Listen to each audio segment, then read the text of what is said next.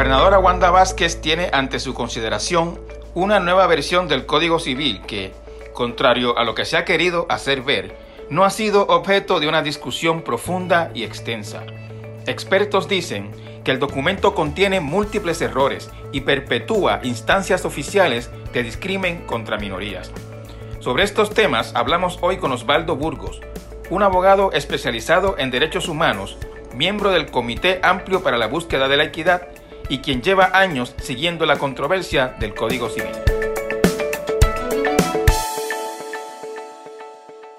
Saludos a la audiencia de mi podcast.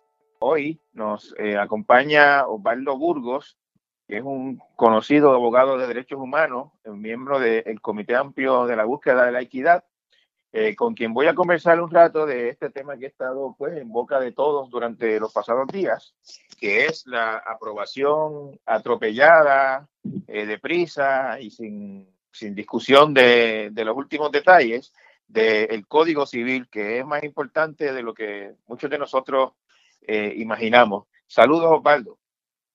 Saludos, Benjamín, y a los amigos y amigas que nos escuchan. Eh, Osvaldo, para, para empezar, eh, yo quería preguntarte que, nos, que, nos, que le dijeras a, la audiencia, así bien a grandes rasgos, qué es el Código Civil y por qué es importante que, que se discuta. Bueno, el Código Civil es la pieza legislativa, es la ley más importante que puede tener un país eh, luego de su constitución. Eh, ¿Por qué? Porque regula todas las relaciones entre las personas. Básicamente el Código Civil define cuándo usted nace y todas sus relaciones con las personas, ¿verdad? ¿Quién es familia?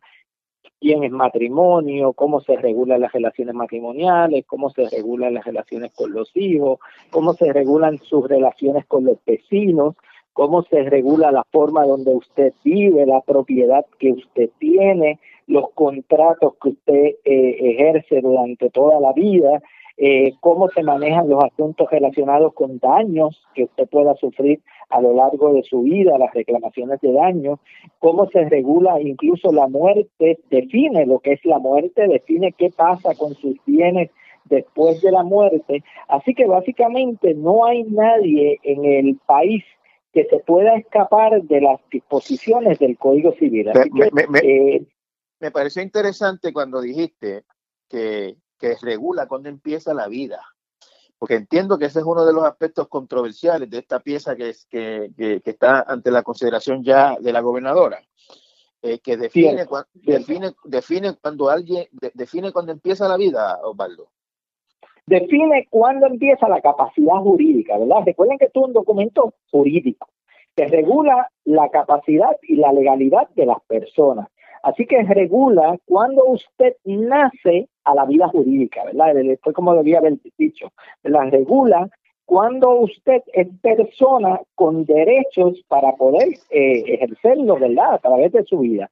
Así que regula eh, cuando comienza esa persona, no cuando, no cuando se concibe, no, sino cuando comienza esa persona a tener capacidad jurídica para poder relacionarse con otras personas.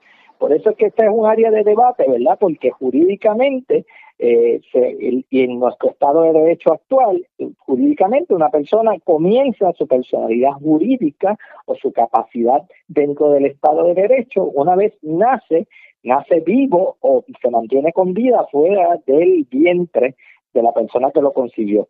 Así que eh, desde ahí hasta, hasta luego que muere, el Código Civil regula todas sus relaciones eh, interpersonales, ¿verdad?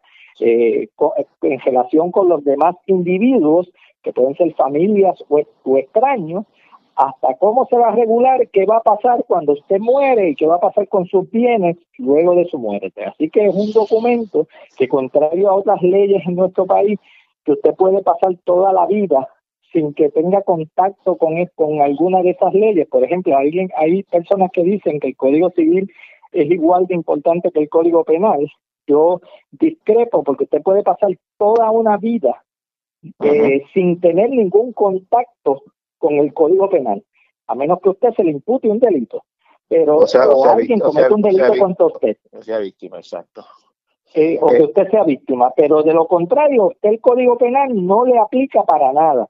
Sin embargo, el Código Civil, una vez usted nace con vida, ya le aplica, incluso define cosas tan sencillas hasta cómo usted se va a llamar, este, cómo van a ir sus apellidos, y qué apellidos usted lleva, quién es su papá, quién es su mamá o quién es su progenitor, quién lo custodia, cómo se manejan los hijos, cómo se atienden las controversias relacionadas con los hijos, cómo se atienden las controversias relacionadas en las relaciones de pareja, cómo se termina un matrimonio, cómo comienza un matrimonio, cómo se termina, cuáles son las obligaciones dentro de los matrimonios.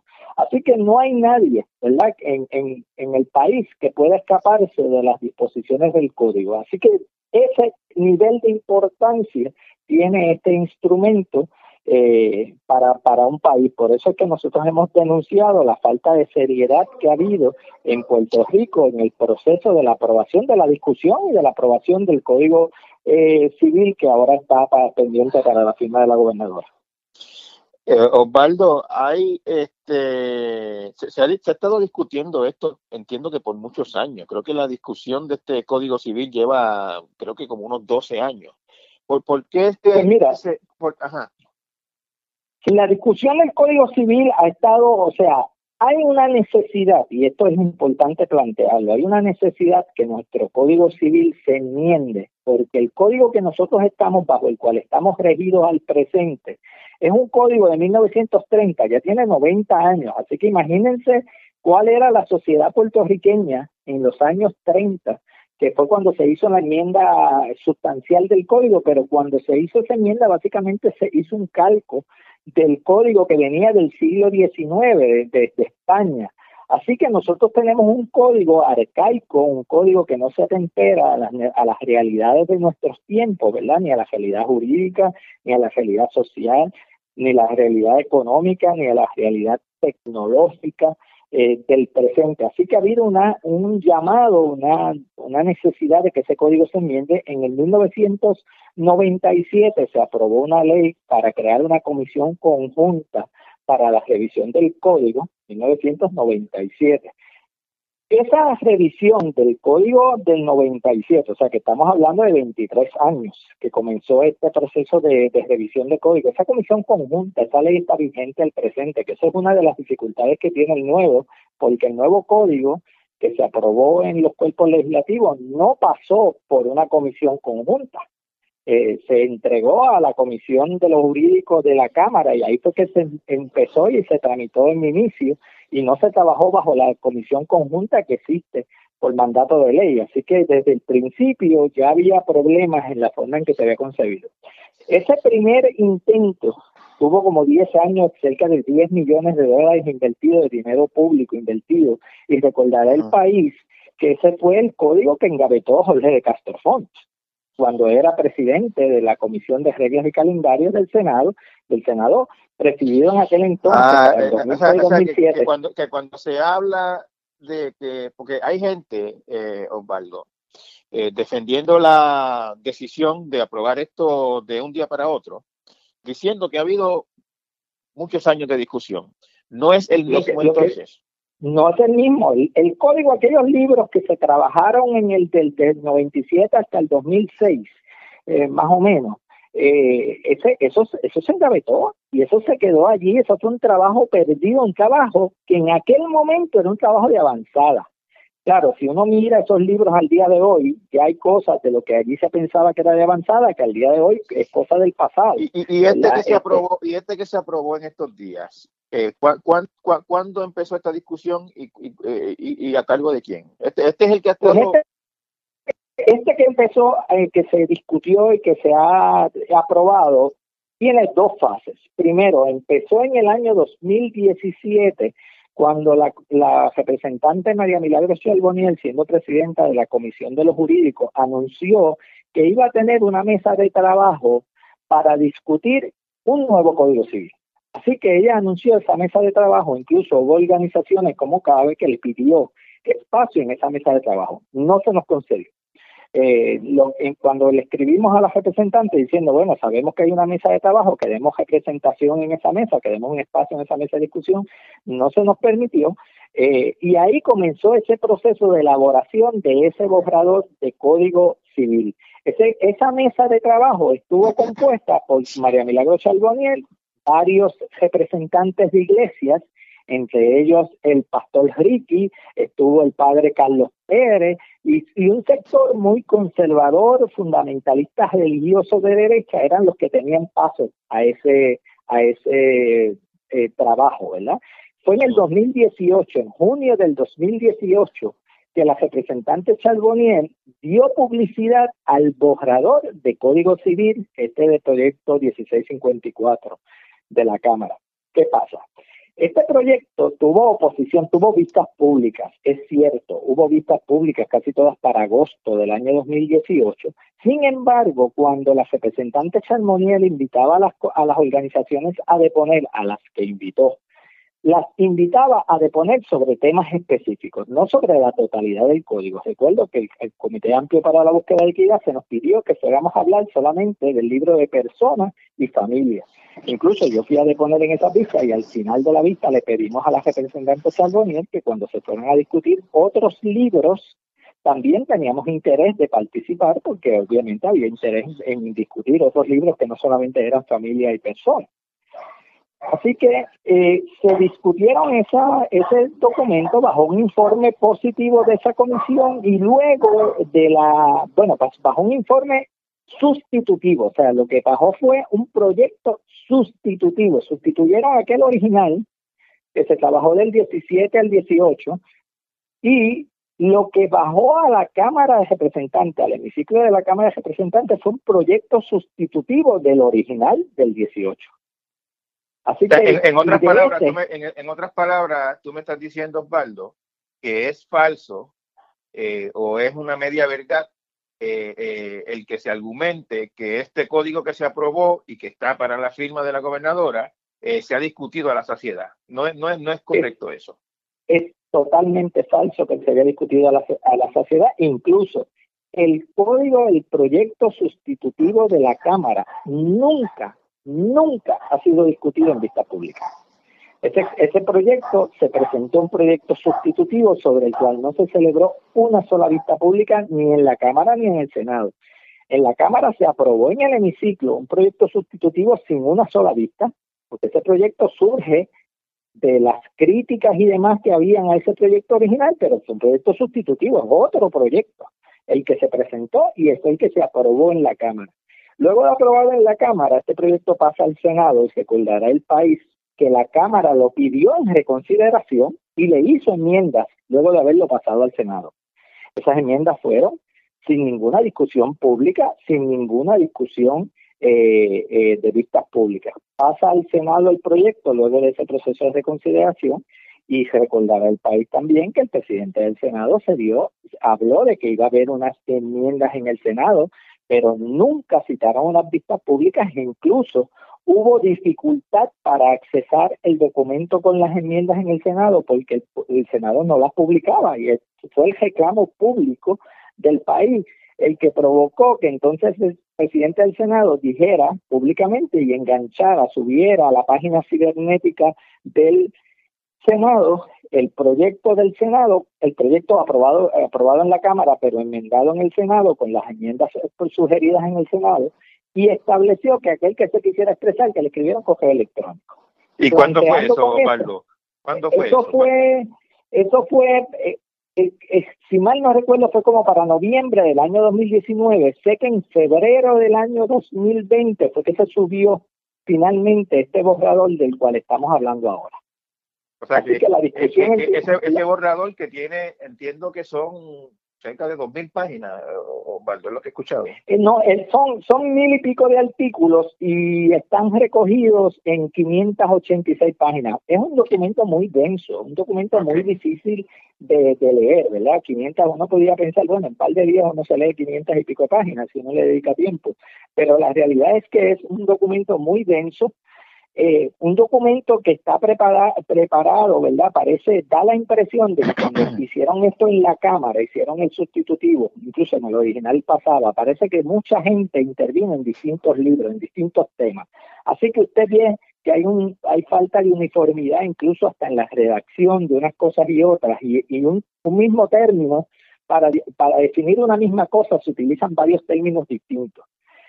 Eh, eso, eso trae como consecuencia, eh, Benjamín, que cuando ahora, ahora el Senado, recuerden que también el Senado, en medio del proceso, ya decía el presidente, estamos listos para bajarlo a votación, ahí es cuando la, la, la gobernadora pide que le den una oportunidad de ella examinar ese documento para sugerir desde Fortaleza algunas enmiendas.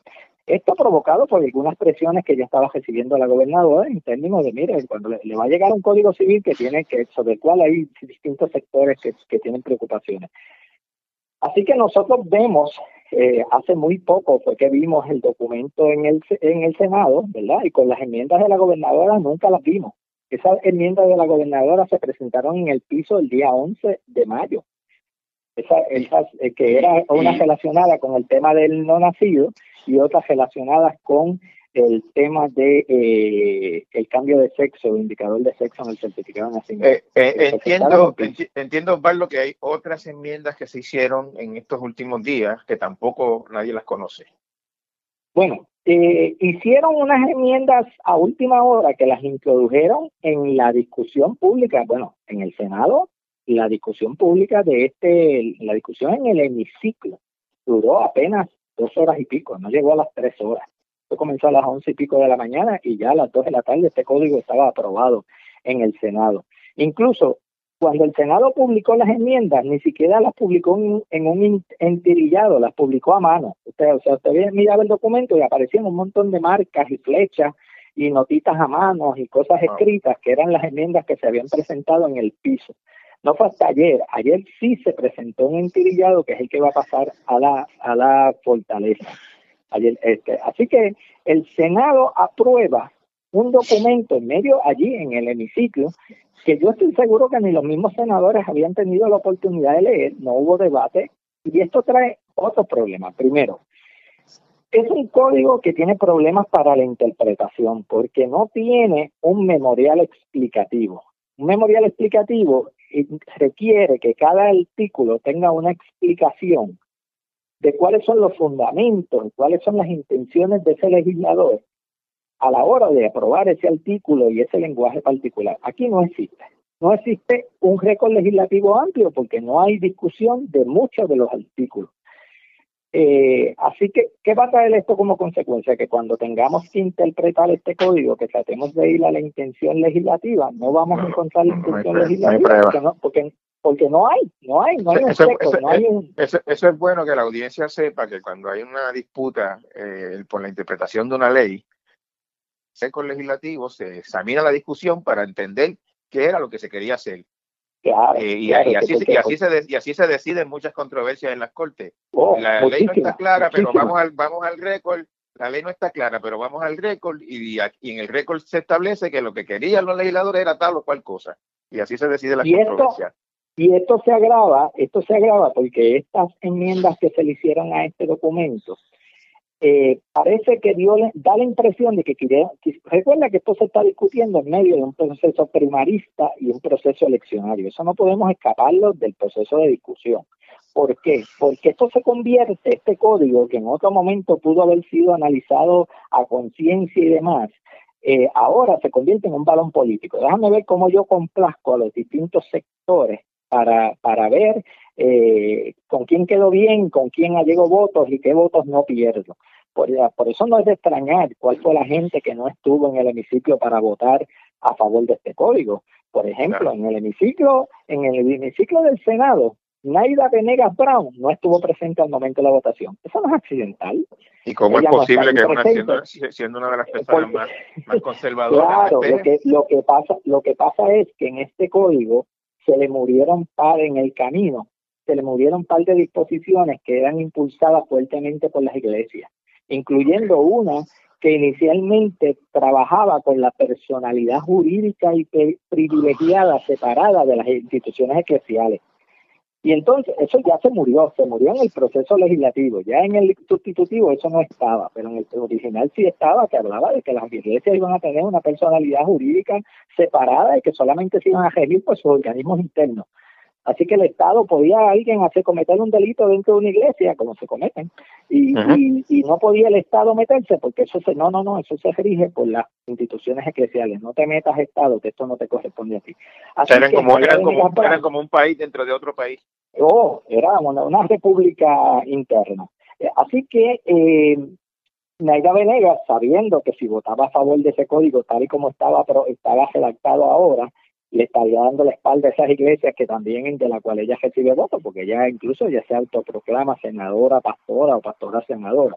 Eh, y, obviamente su, su posición es eh, muy allegada a este sector religioso, pues claro que no estuvo allí en el proceso de votación.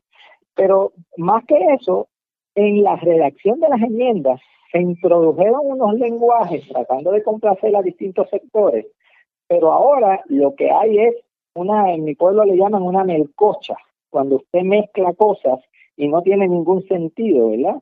Por ejemplo, en el cambio de sexo, el certificado de nacimiento, le pusieron un párrafo que dice que las personas pueden ir al, con un, al registro demográfico y pueden hacer el cambio de, del indicador de género en el certificado de nacimiento, pero dejaron el párrafo anterior que dice que está prohibido. Así que usted dice, pero espérate, si está prohibido, yo lo puedo hacer. Tengo un párrafo que dice, en el mismo artículo dice un párrafo que lo puede hacer y un párrafo y, un párrafo que dice que no lo puede hacer. No, no se había no se había resuelto ese ese en particular estableciendo que, se, que, se podía hacer el cambio, pero con una anotación de que mire este hombre se cambió a mujer, pero él nació mujer o, o algo viceversa. lo que pasa es que aquí hubo una decisión de la juez eh, Carmen Consuelo Vargas hace creo que dos años, en el caso de Arroyo versus Rosello, que había resuelto que el, mantener ese récord y impedir ese cambio, incluso en, la, en el libro, ¿verdad? Era inconstitucional porque atentaba contra la dignidad y contra la intimidad de esa persona que, que estaba solicitando el cambio. Así que ellos trataron de introducir ese lenguaje, lo introduce, lo introducen y es, y es correcto, el artículo tiene introducido ese lenguaje, pero lo tiene, lo mantiene en la prohibición en el primer, en el primer párrafo, así que ahora va a quedar sujeto a interpretación, porque cuando usted llegue a gesto demográfico con una persona trans a cambiar el indicador y diga, mira, aquí traigo mi, mi, mi pasaporte que dice, o tengo este certificado que dice que yo soy una persona transexual, eh, y el, el, el individuo que está allí dice, va, va a ir al, espérate, déjame ir al, al, código a ver qué dice, porque yo sé que esto cambió, déjame ver. Y cuando va, dice, no, está prohibido, porque se le dio el primer párrafo, y viene la persona y le dice, no, pero es que el segundo párrafo dice que se puede. Y ahí se, le, ahí se va a trancar el bono. Y llegaremos, vamos para el tribunal. Lo mismo con el artículo del concebido, el narciturus, el, la personalidad jurídica. Dice el primer párrafo que la personalidad jurídica nace eh, comienza con el nacimiento, cuando una persona nace viva.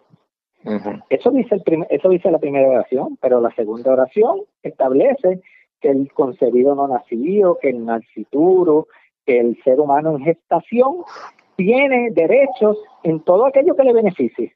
Bueno, pues, pues yo no sé qué significa eso. Eso va, eh, la interpretación puede ser mira, pero es que en, que todo aquello que le beneficie, puede ir una mujer a tratar de terminar su embarazo, le pueden decir, mire, no, nosotros no vamos a trabajar con la terminación del embarazo, porque ese ser humano en gestación, o concebido, tiene unos derechos en todo aquello que le beneficie, y la vida le beneficia. Por lo tanto, yo no lo, yo no voy a trabajar eh, en, en, este aborto porque o en esta terminación de embarazo porque porque está prohibido por ley y la, la, la persona gestante puede decir no no no pero es que no tiene derecho si el derecho nace, es al momento de nacer. Así que mira el problema que esto trae. En términos de la interpretación. Y, esas son, esas son, uno puede entender que esas son las disposiciones a las que más atención se les ha prestado, pues porque son controversiales, afectan a minorías, etcétera pero uno puede presumir que en montones de otros artículos no controversiales probablemente hay también este, errores de esa naturaleza, ¿no? muchísimos, muchísimos. Un área que yo creo que es de interés de todo el país es el área de las uniones de hecho. el, el, código reconoce las uniones de hecho. ¿Cuáles son las uniones de hecho? Cuando usted tiene relación de pareja y no están casados ni casados. Independientemente del sexo. Vamos a pensar viviendo, compartiendo vivienda, compartiendo vivienda, conviviendo en relación de pareja, una, una pareja de hecho. Usted vive y el código habla, incluso le añadieron una frase que dice una relación análoga a la, a la, matrimonial.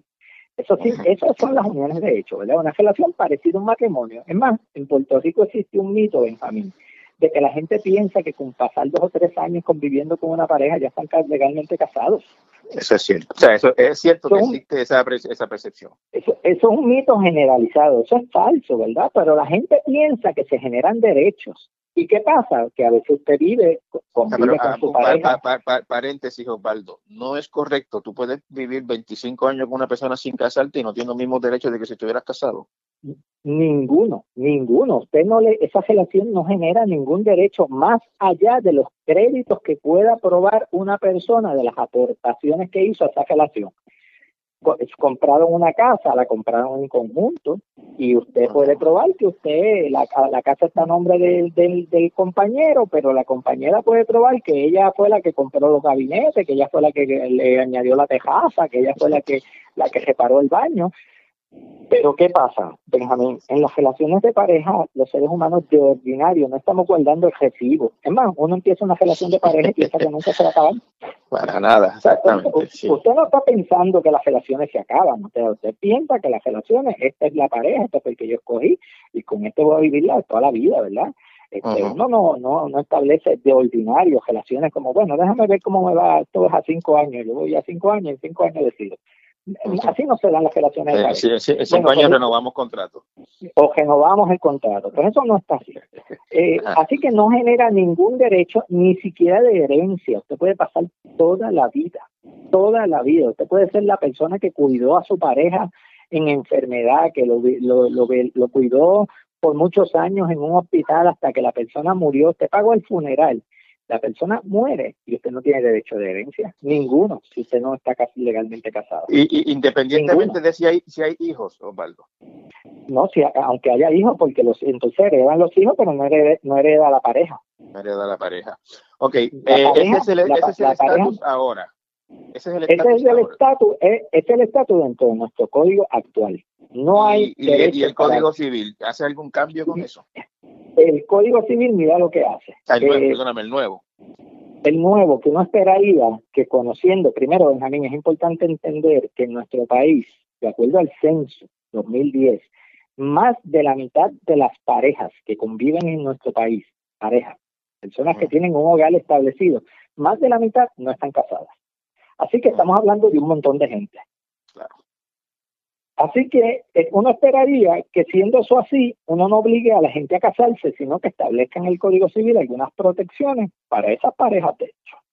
Pues este código introduce la figura, pero la introduce en solamente dos instancias. Una, para que la pareja pueda administrar los bienes cuando se ausenta la pareja se desapareció una persona y están unos bienes ahí que hay que administrar y yo soy la pareja, pues yo sí puedo seguirlos administrando. Se desapareció, eh, se desapareció, no quiere decir murió, sino que no está. No, no que, no que murió, desapareció, ¿verdad? Salió y nunca llegó y no se sabe, no se ha declarado muerta, todavía no se puede abrir una herencia porque no se ha declarado muerta la persona, está ausente. Hay una disposición que, eso es bien difícil ya en estos tiempos, esa cuestión de, de ausencia. Eso obviamente que en 1930, en el siglo XIX, la ausencia era un aspecto importante porque usted iba a un viaje a Europa y entonces se iba en barco y usted no, sabía si el barco llegó o no llegó y si la persona en lo que llegaba la primera carta podían pasar podía pasar un año.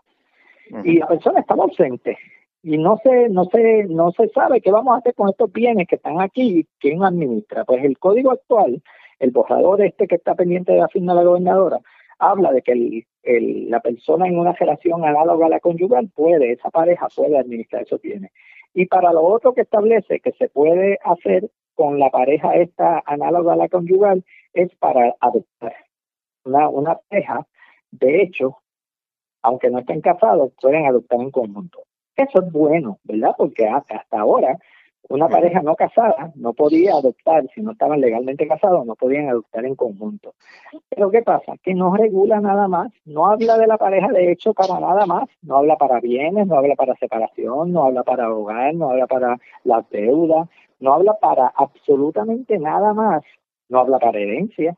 Y entonces deja en desprotección a muchísimas personas que a estas alturas de los tiempos esperaríamos que un código que esté atemperado a la realidad del siglo XXI responda a las necesidades, a esa realidad, es una realidad que la estamos viviendo, eso no es una realidad actual, lo que pasa es que antes se le daba tanto valor al matrimonio que vivir en y se le daba tanto valor a la cuestión religiosa que vivir en relación de pareja análoga a la, a la conyugal era pecado.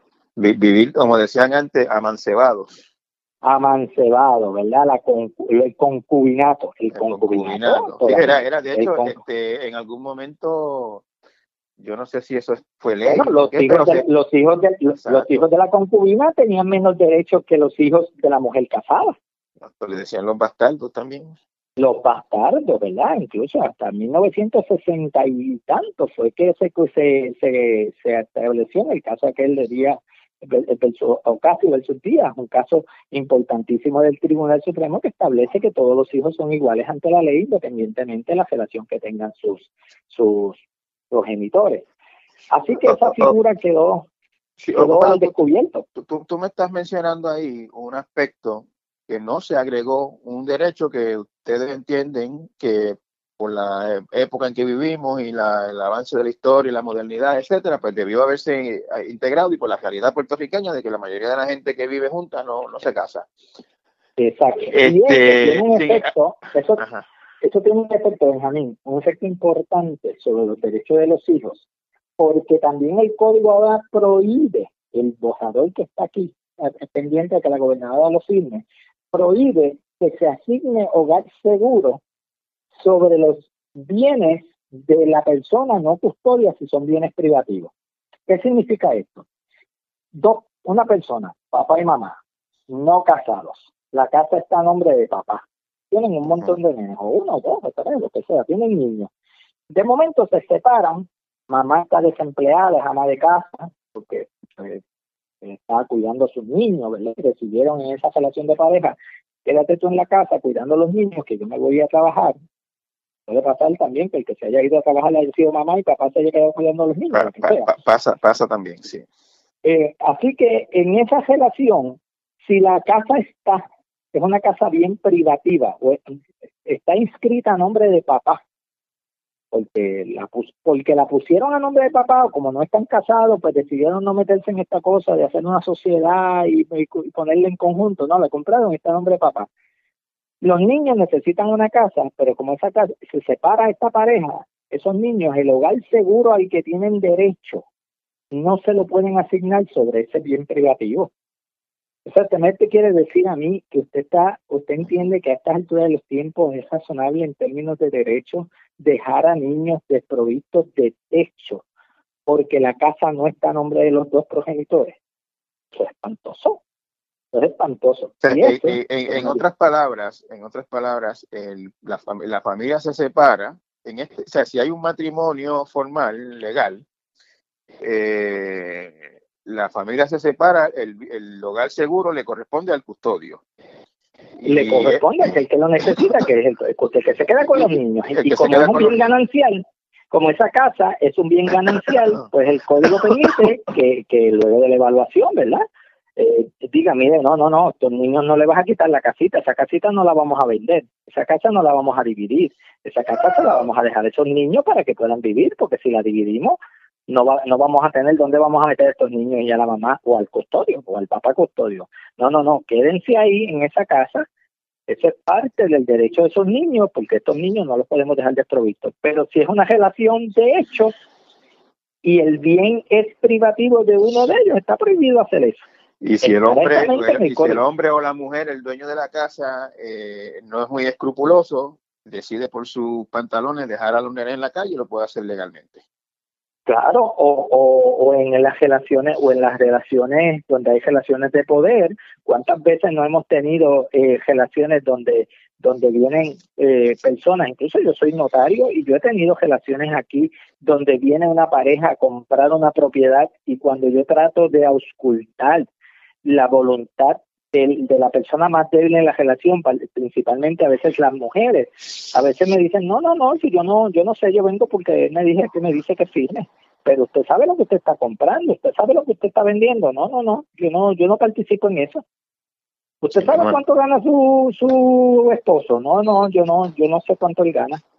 ¿Usted sabe cuánto dinero hay en el banco? No, yo no sé cuánto dinero él tiene en el banco.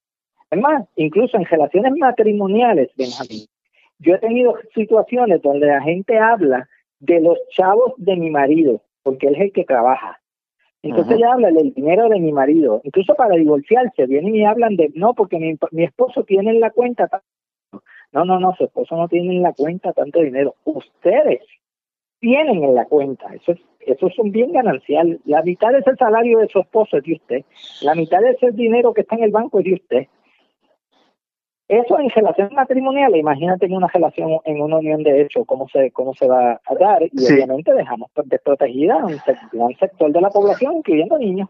Te, te decía hace un momento, Pablo, que me estás hablando de un ejemplo de un avance que se debió integrar en el código por, por, pues, por, la, por la naturaleza de cómo son las relaciones en, la sociedad puertorriqueña.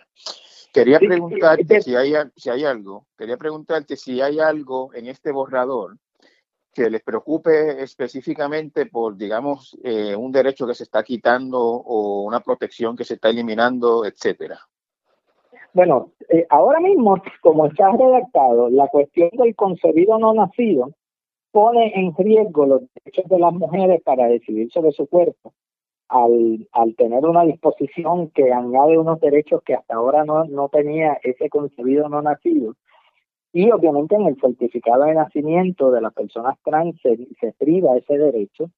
Eh, todo lo que tiene que ver con el hogar seguro, este ejemplo que te di, esa prohibición del hogar seguro sobre un bien privativo es una, es una eliminación de un derecho de la niñez que hasta ahora existe.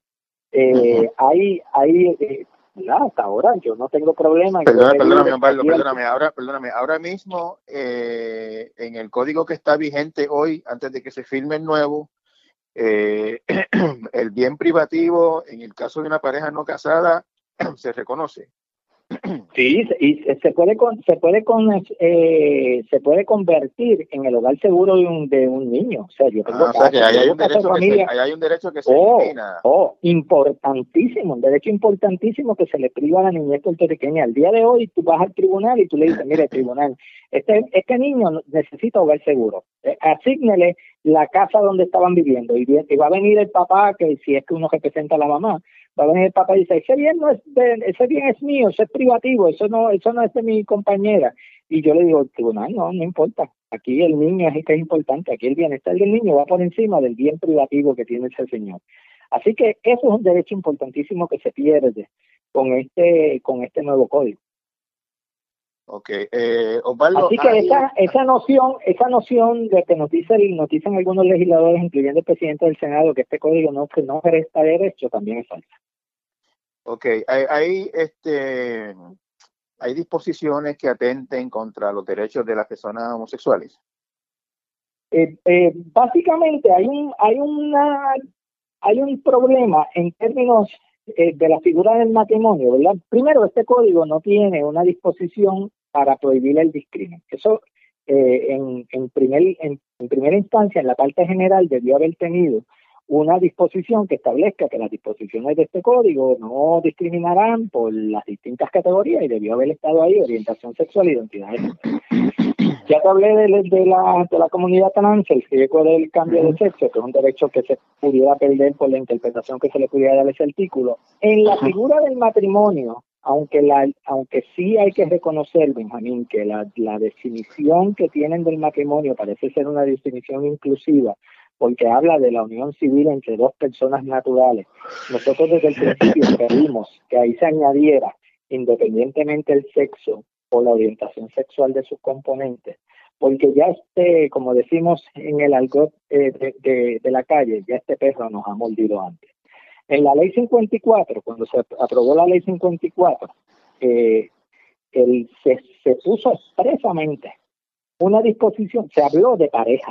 ¿Por qué? Porque los grupos feministas, que eran las que estaban impulsando aquella, aquella disposición para allá para el 89, con doña Belda González y demás, fueron muy enfáticas en que se pusiera un término neutral de manera que aplicara, y allí sí que había récord legislativo amplio, para que aplicara cualquier tipo de pareja. El Tribunal Supremo de Puerto Rico, cuando eso subió al tribunal, allí donde decía pareja, eran parejas heterosexuales, y de incluso incluso entiendo que también hay una interpretación de que se refiere a matrimonio, ni siquiera a pareja. Oh, eh, en una en una disposición del tribunal de apelación de una de, un, de una en una interpretación del tribunal de apelaciones que estableció que la ley 54 no no no protegía en una relación adúltera. Terrible, terrible, porque entonces esto es una ley para proteger a la víctima y en ese caso llegó al Supremo y el Supremo se negó a atender el excepcionario. Pero en el caso de las personas homosexuales. O sea, perdóname, se, puede, decir que, se puede decir que la jurisprudencia hoy es que la ley 54 no es para relaciones extramatrimoniales. Es, eh, en, son casos del apelativo, no sienta precedente, no sienta ah, precedente. Así que, claro, lo que pasa, por eso es que se aprobó aquella ley del, del 2013, el proyecto del Senado 488, el proyecto de la Cámara, perdóname, que fue de la autoría de Luis Vega Ramos, que fue cuando se discutieron aquellos dos proyectos controversiales en el año 2013, eh, se trajo y se aclaró que eh, la ley 54 aplica a personas del mismo del mismo sexo, independientemente del sexo, eh, orientación sexual, identidad de género. Eso está resuelto. Pero ¿qué pasa? Que cuando tú usas esos lenguajes neutros, y no aclaras que esa neutralidad la haces para proteger a todo el mundo y no haces la salvedad, le das la oportunidad que un tribunal después pueda venir a interpretar y diga, no, ahí donde dice personas se, se refiere a personas heterosexuales, no a personas homosexuales. Y entonces uno dice, bueno, vamos a récord legislativo. No considera que no es récord. Así que ese es uno de los riesgos inherentes que tiene, que tiene este código. Un asunto que no regula, aunque lo menciona, pero no lo regula, es la maternidad subrogada, que es una realidad en estos tiempos, ¿verdad? no, lo no lo regula, ¿qué quiere decir esto, Pues que no establece, reconoce que puede haber una maternidad subrogada, ¿verdad? Que usted puede alquilar un vientre, pero no establece cómo se va a, cómo se va a dar esa relación contractual entre usted y la persona que usted le está alquilando el vientre. Y, aquello que se prohibía que se, que se pagara por eso, etcétera. Eso, se eliminó, eso se eliminó. Okay. eliminó. Así que, pero debieron aprovechar la oportunidad para regular esa, esa relación, porque, por ejemplo, Benjamín, yo vengo y alquilo el vientre de una persona para que cargue, ¿verdad? Mi hijo, yo, lo que sea, la forma que sea, inseminación artificial o, o lo que sea. Y esa persona yo le pagué, le cuidé el embarazo, le, le la, la, llevé a todo el cuidado prenatal, le pagué todas las ayudas médicas del cuidado prenatal y el día que parió me dice, no, este hijo es mío. ¿Cómo resolvemos esa controversia?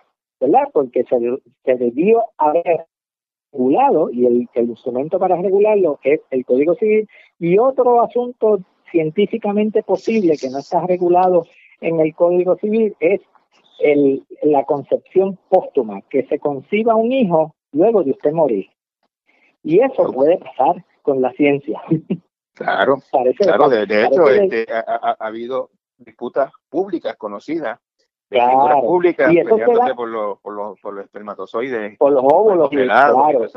o, por ejemplo, usted usted le, le dio cáncer, lamentablemente, y, es que va a empezar un proceso de, quimioterapia y sabe que eso puede afectar la calidad de sus óvulos, la calidad de sus espermatozoides.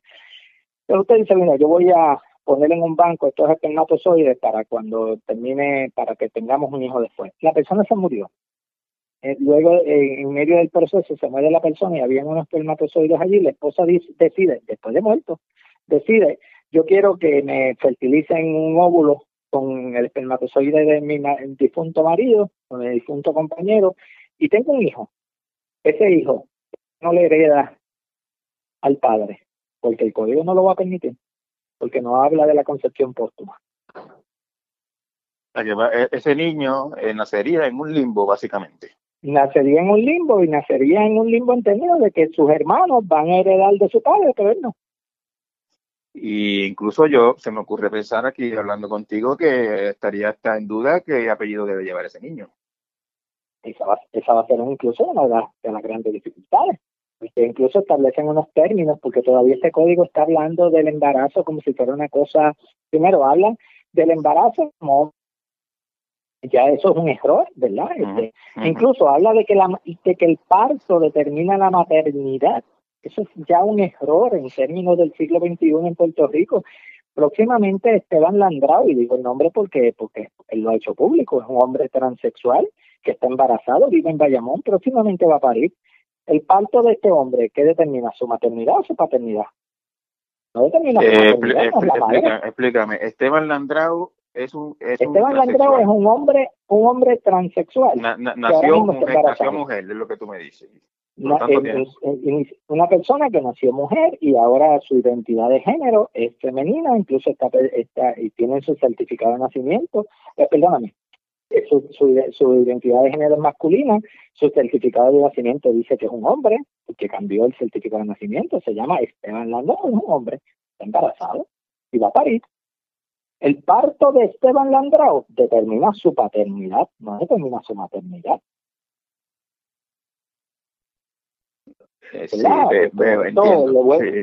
Le, vuela la cabeza a uno, ¿verdad? Porque son unos conceptos nuevos, pero esa es la realidad jurídica, la realidad tecnológica. Yo me, yo me pregunto para efectos, y lo digo también porque también es una cosa muy pública, este, eh, para efectos del Código Civil, los hijos de Ricky Martin, ¿qué son? No, lo que, lo que pasa es que para efectos del Código Civil se supone que los hijos de Ricky Martin pudieran tener, si naciera otro dentro de este, y naciera dentro de esta jurisdicción, ¿verdad? Pudiera tener un problema a la hora de, de, de, identificarlos como sus hijos si la, si la, la del vientre subrogado los reclama como suyo y no les reconoce paternidad a Ricky. O sea, no lo puede inscribir Ricky a nombre de él y su esposo si la otra reclama paternidad, maternidad.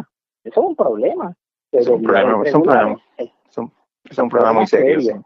Y otro problema muy serio que o sea, todo el que, perdóneme, todo el que, todo el que se, todo el que por razones las que sean no puede concebir sus propios hijos, que las hay pues, razones de, de, de, orientación sexual y también las hay razones biológicas. Oh, médicas, razones, razones médicas o, o, razones hasta de pura estética. O sea, yo puedo, yo puedo ser, hay una mujer que dice, mira, yo no quiero tener una vajiga de embarazo y yo no voy a pasar por el proceso del parto. A mí me pueden hablar que eso es muy bonito, que eso es muy sublime, pero yo no estoy dispuesta a eso. Prefiero tener un hijo y lo voy a hacer por, por vientre subrogado. Y una mujer que y una mujer que perdió unos cuantos embarazos no quiere pasar un otra vez.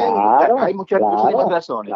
ahora mismo o, personas con endometriosis o personas que tienen problemas este, de quiste en los ovarios, ese tipo de cosas. Cualquier, persona que en este momento se entre en un proceso de, de, de paternidad o maternidad subrogada eh, va a vivir todo ese embarazo, todo ese periodo con esa angustia de que al final del día la persona se arrepienta y no haya como dilucidar esa disputa porque este código no lo atiende.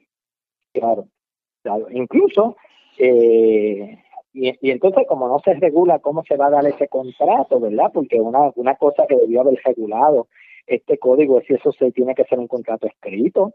Hay en los códigos hay contratos que tienen que ser por escrito, por obligación. Tú sabes que los contratos verbales son igualmente válidos, pero hay contratos sobre algunas cosas que si no están por escrito no son válidas. Por ejemplo, la compra de bienes inmuebles. Usted va a comprar una casa, no lo haga por y no lo haga por, como decía don Manuel Miguel Velázquez, mano da, mano da. Este, no, es que yo confío y nosotros somos buenos y yo confío en la palabra, esta es palabra de caballero, es palabra de damas. No, no, no, no. El código dice que los contratos relacionados con bienes inmuebles tienen que estar en escritura pública. Pues eso debió haber regulado también el código actual sobre el asunto de la maternidad subrogada. Osvaldo, te pregunté, te, pregunté, te, pregunté sobre eh, personas eh, homosexuales, me mencionaste lo de la, lo del certificado de nacimiento, etcétera. Este, hay otra, hay otra área de las personas homosexuales que tiene que ver con la filiación. Cuando dentro de una relación homosexual nace un niño o una niña, eh, eso ha traído controversia. Incluso yo he tenido que litigar casos en los tribunales porque a la luz de Obel versus Hodge, que es el caso de la igualdad en la relación de pareja en matrimonio, y un caso que se resolvió en el 2017, Pavan versus Smith, en el Tribunal Supremo, si nace un hijo dentro del matrimonio, el Código Civil actual y el propuesto hablan de que se presume que el niño o niña es hijo del cónyuge de la mujer que ovarió. Eso, eso yo he planteado, y con éxito en los tribunales aquí en Puerto Rico en tres ocasiones, que cuando, cuando es en una relación entre mujeres casadas, se tiene que dar igual interpretación. El código, el registro demográfico no lo entiende así. Le dice a la pareja, aun cuando estén casadas entre sí, le dice a la pareja que tiene que adoptar. Yo he llevado casos para que eso no sea así. Que sea reconocimiento, reconocimiento legal, ponlo ahí, ella es la cónyuge, ponla. Pero ¿qué pasa si esa pareja no está casada? En Puerto Rico ahora mismo el Estado de Derecho, Benjamín, nace una, pare una mujer, va a registrar al niño al, al registro demográfico y no tiene, ese niño no tiene papá, no lo reconoce, no está casada, no tiene papá, que lo reconozca en registro demográfico, yo puedo ir allí y decirle el mismo día, sin conocer a la señora, señora, déjeme a mí, que yo quiero tener un niño y déjeme ahí poner mi nombre. El registro demográfico lo inscribe inmediatamente. Eso se llama filiación voluntaria. Como es la cosa, que, vamos a ponerle una vecina tuya, tiene un nene y no aparece el papá y te puede pedir a ti que vayas con él y lo inscribas y nadie te pide evidencia de nada. Claro, claro. Es más, puede ser que yo estoy en la plazoleta de mi niña y pasa la señora, señora, ¿para dónde va? A inscribir a mi nene. ¿Ese nene tiene papá? No. Ah, pues yo quiero ser el papá. Venga, venga para acá. Qué barbaridad es. Y, y uno asume todas las obligaciones que tiene un padre, ¿verdad? Después que escribes tu nombre allí, tú tienes todas las obligaciones que tiene un padre. Pero eso no está disponible ni en el actual ni en el propuesto para las personas del mismo sexo. O sea, va una mujer lesbiana a, inscribir un niño, su pareja no casada no puede ir allí a decir, mire, yo quiero que, que donde dice ahí progenitor 2, vaya mi nombre. Y eso debería ser un derecho reconocido, porque si no, la igualdad de la cual hablaba Obel Geffer su Hodge, pues se va por el chorro, porque, porque no estamos hablando de tal igualdad. y, si perdóname, perdóname, Pablo, y si van las dos mujeres o los dos hombres eh, a inscribir el bebé casados legalmente, ¿se les, se les reconoce?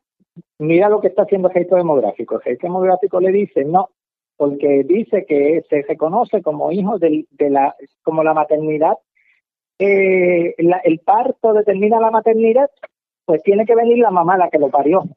Y entonces, el, si no están casados, si están casados, pero como dice ahí que se presume hijo del cónyuge, pero usted no es el cónyuge, usted es la cónyuge. El, el demográfico le está diciendo que tienen que adoptar. Ya he llevado tres casos sobre ese asunto. En mandamos para que el registro demográfico, para que el tribunal obligue al registro demográfico a, a inscribirlo como hija de ambas. He prevalecido en los tres, pero hemos tenido que ir al tribunal, Benjamín. Eso implica un montón de chavos. Claro, por supuesto. A la gente. Por supuesto, no, no, nadie de nosotros este, tiene que ir al tribunal. está disponible para los mortales. Tiene que ir al tribunal a que le reconozcan que es el hijo de uno. Por este, eso, y aparte eso también tiene un impacto emocional sobre un individuo, o sea, que usted tenga que ir a pelear la paternidad o la maternidad de su hijo, dígame, eso, eso atenta contra la dignidad de usted como un ser humano. Así que, que eso todavía no está resuelto, no se ha resuelto, se debió haber resuelto. Porque lo, que, lo, que, lo, que estoy viendo con, con, con, lo que tú me estás hablando, y yo sé que esto es un, un documento complejísimo, que, que, si, que si vamos este punto por punto encontramos mil cosas más. Este, pero lo que estoy viendo en términos generales es un documento con muchas lagunas, deficiente, como incompleto. Como que hay, bueno, hay, hay, aspectos este, eh, bien cruciales que, que los dejan en el aire. Eh, eh, eso, es eso es lo que está pasando aquí mayormente, Osvaldo. Tan, tanto así que el propio presidente del Senado, cuando hizo su argumentación oral en la vista del lunes pasado, dijo que, esto, que él se conoce que este documento requiere enmiendas. Óigame, pero si esa no es la, la función legislativa de hacer el trabajo bien. Pero te pregunto, te pregunto, Pablo, las leyes se enmiendan cada rato. Eh, se le añaden o quitan este, elementos a, a, las leyes del Código Penal, por ejemplo, se cambian penalidades, se, enmiendan las leyes. ¿El Código Civil se puede enmendar tan fácil se enmienda cualquier ley? Lo que pasa, eh, en términos eh, teóricos, sí, sí se pueden, se pueden enmendar en cualquier momento. Lo que pasa es que sabemos que entonces dejaron, las áreas más grises son las áreas más problemáticas, entonces va a ser muy difícil entrar a un proceso de enmienda, la gente va a ver legisladores que dicen, no, yo ahí no me voy a meter, porque eso es, eso es, eso es una hornilla caliente y si yo toco eso me voy a quemar. así que yo no me voy a meter, mi distrito no, a mí no me apoya en eso. Así que, obviamente, cuando tú tienes. nadie, se va, nadie se va a meter en este país, ningún, o sea, muy pocos legisladores, por no decir ninguno, pero igual siempre puede haber uno, no se va a meter a tratar de enmendar una ley para esta cosa de que, de que los parejas homosexuales cuando vayan a inscribir su bebé no tengan que dar explicaciones. Y es muy difícil y ya tú has visto cómo, cómo le ha ido a los legisladores que han intentado mover legislación en apoyo a, a, a, comunidades gay o a favor de las mujeres. Tú sabes cómo les va en el proceso, en el proceso de cómo quedan mancillados en medio del proceso de discusión pública. Así que, que, que es, es bien difícil eh, y muy lamentable porque en lo que se da la enmienda, Benjamín, se puede dar, y yo creo que hay enmiendas que se van a dar en el futuro, eh, ya sea por decisiones jurisprudenciales o ya sea por, porque puede pasar que no quieren enmendar nada, no lo tocan, pero jurisprudencialmente se resuelve, como han sido muchos temas aquí. Pero, pero en lo que eso pasa, va a haber mucha gente que se queda en el camino con sus derechos mancillados, con su dignidad derrotada eh, y excluido de la protección que se supone que debe el Estado. Así que en lo que hay, hay gente que puede pasar su vida esperando que esa enmienda se dé y no se da. Eh, ¿Hay algo en este código eh, bueno? Pablo, algo que tú hayas visto. Mira, tiene, tiene, tiene cosas buenas, mira, tiene cosas, por ejemplo, toda la cuestión sucesoral, resolvieron algunas cosas de las sucesiones, ¿verdad? Este, esa cosa de que el cónyuge antes estaba en tercer lugar, eh, por encima, por debajo de los, de los ascendientes, ¿verdad? Pues yo creo que eso se resolvió ahora. No queda muy claro. Yo estaba discutiendo con el licenciado, el profesor Geraldo Bosque. Él entiende que el cónyuge, los descendientes ahora quedaron en el mismo nivel. Como está escrito, parece que primero van los descendientes y después el cónyuge. Pero, pero hay unos adelantos, hay unos adelantos en algunas áreas, ¿verdad? En sucesiones hay algunos adelantos eh, ¿verdad? Ese conocimiento de, del, del, de la pareja no casada para algunos derechos, ¿verdad? Yo creo que no es, no es suficiente, pero es un adelanto que, claro, lo de, lo de la adopción ya venía de la ley de adopción recientemente aprobada. Sí que claro que hay algunas cosas positivas, pero en el, en el conjunto, cuando lo miramos como un todo, es un desastre. La petición es para que la gobernadora no firme. Eh, si no firmara, eh, ¿qué, ¿qué, viene después? Eh, ¿Volver a La, gobernadora pudiera hacer lo que hizo con el código electoral, ella lo puede devolver a, la, a los cuerpos legislativos para que enmienden aquellas cosas que no enmendaron o para que el asunto se abra a mayor discusión, ¿verdad? Es una prerrogativa que tiene la gobernadora con la dificultad de que ya la sesión legislativa se está acabando. ¿Verdad? Eso también tiene una dificultad. Porque y esa es la última sesión de este, de este cuatrenio. Esta es la última sesión de este cuatrenio, así que ahí puede haber, eh, ¿verdad? Por eso es que hay unos grupos reclamando, mire, vete y, y, y, y, no, y borrón y cuenta nueva, y hay otros sectores que pudieran estar reclamando, mira, según hizo con la ley electoral, eh, devuélvalo para que estos asuntos se resuelvan, ¿verdad? Si la gobernadora va a hacer bien eh, y cumplir con su palabra, de que no va a firmar un documento que, que, atente contra, bienes, contra derechos adquiridos, pues no lo debe firmar porque entonces está viviendo en contra de su palabra, porque esto atenta contra derechos adquiridos. Eh, así que vamos a ver, vamos a ver cuando esto llegue a, a Fortaleza y cuál es la posición que asuma la señora gobernadora.